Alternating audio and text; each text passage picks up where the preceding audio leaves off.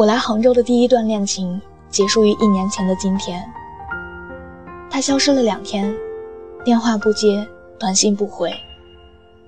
我攥着手机，从白天等到黑夜，从凌晨等到清晨。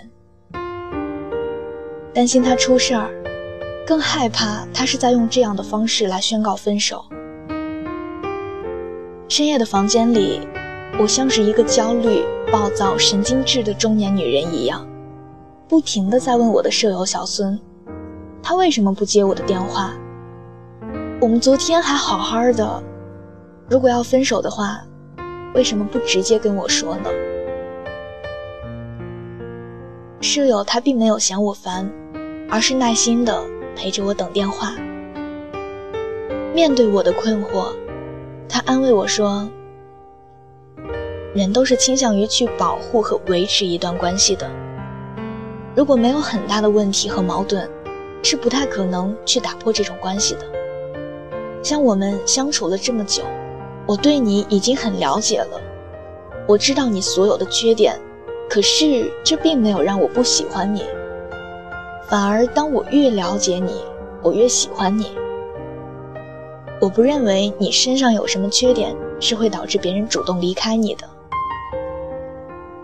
当时被一天的不安、焦躁消耗的只剩下三分自信和两分勇气的我，因为舍友的理性分析、宽慰的话。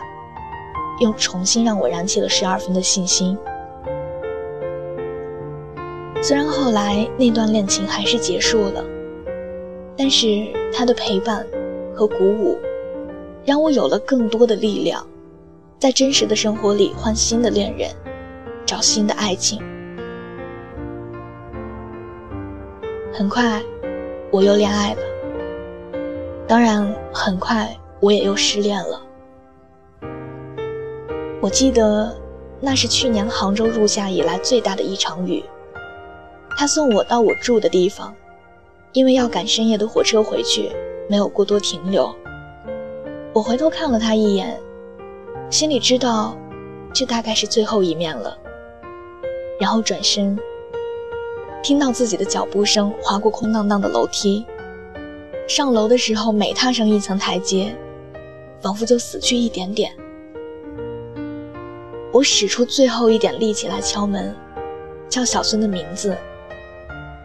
他给我开门，看到我红着眼睛，什么也没问，他只有一句话：“我给你做好吃的。”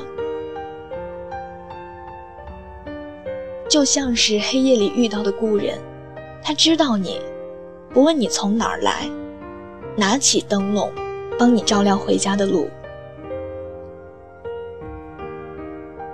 小孙的厨艺很好，他做菜也总是很用心。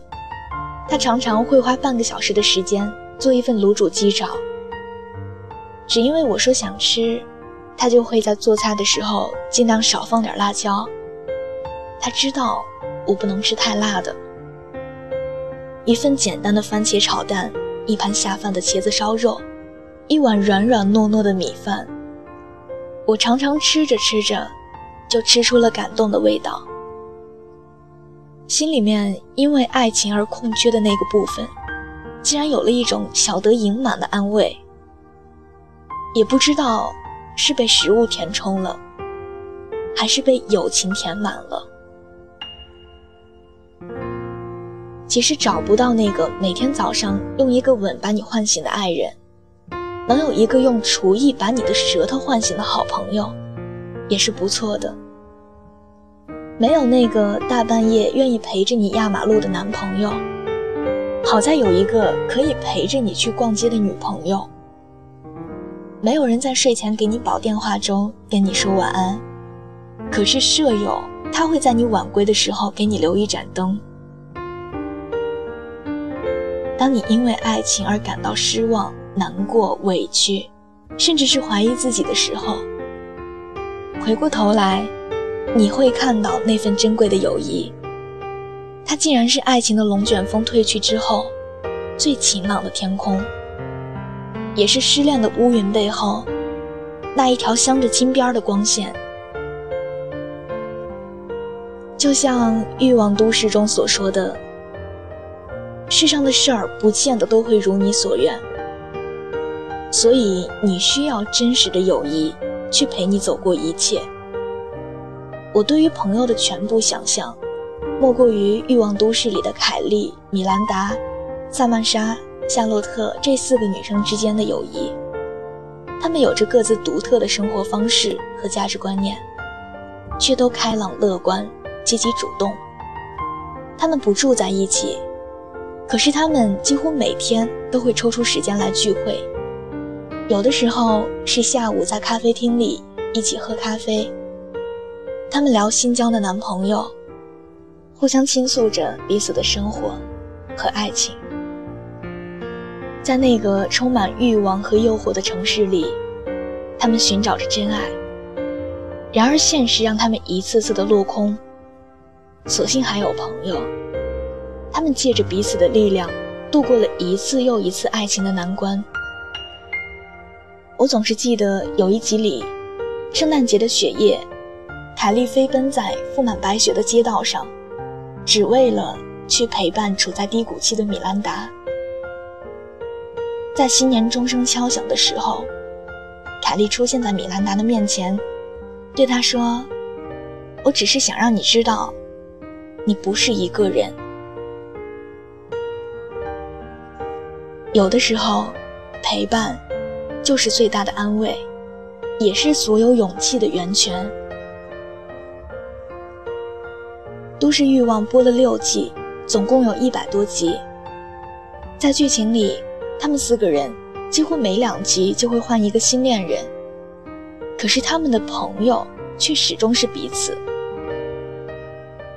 你可能一辈子要遇到很多男人，身边的男人不适合就会换掉，可朋友却不会变。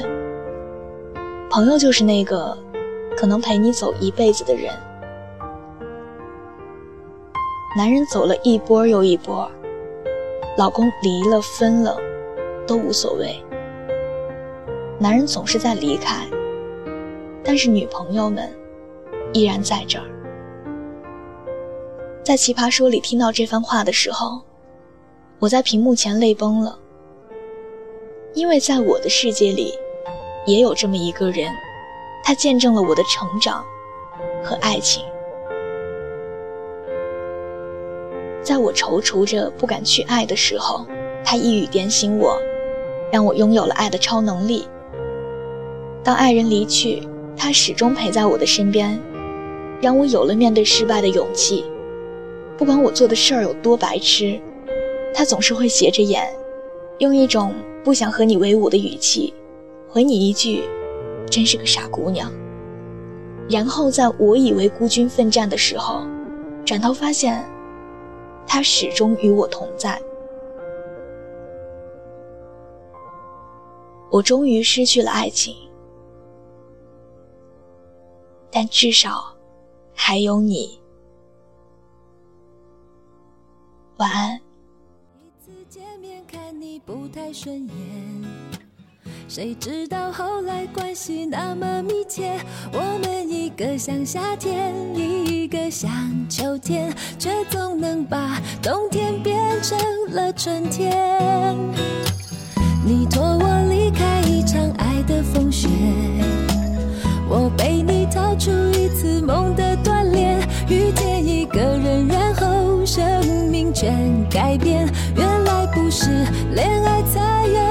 情节。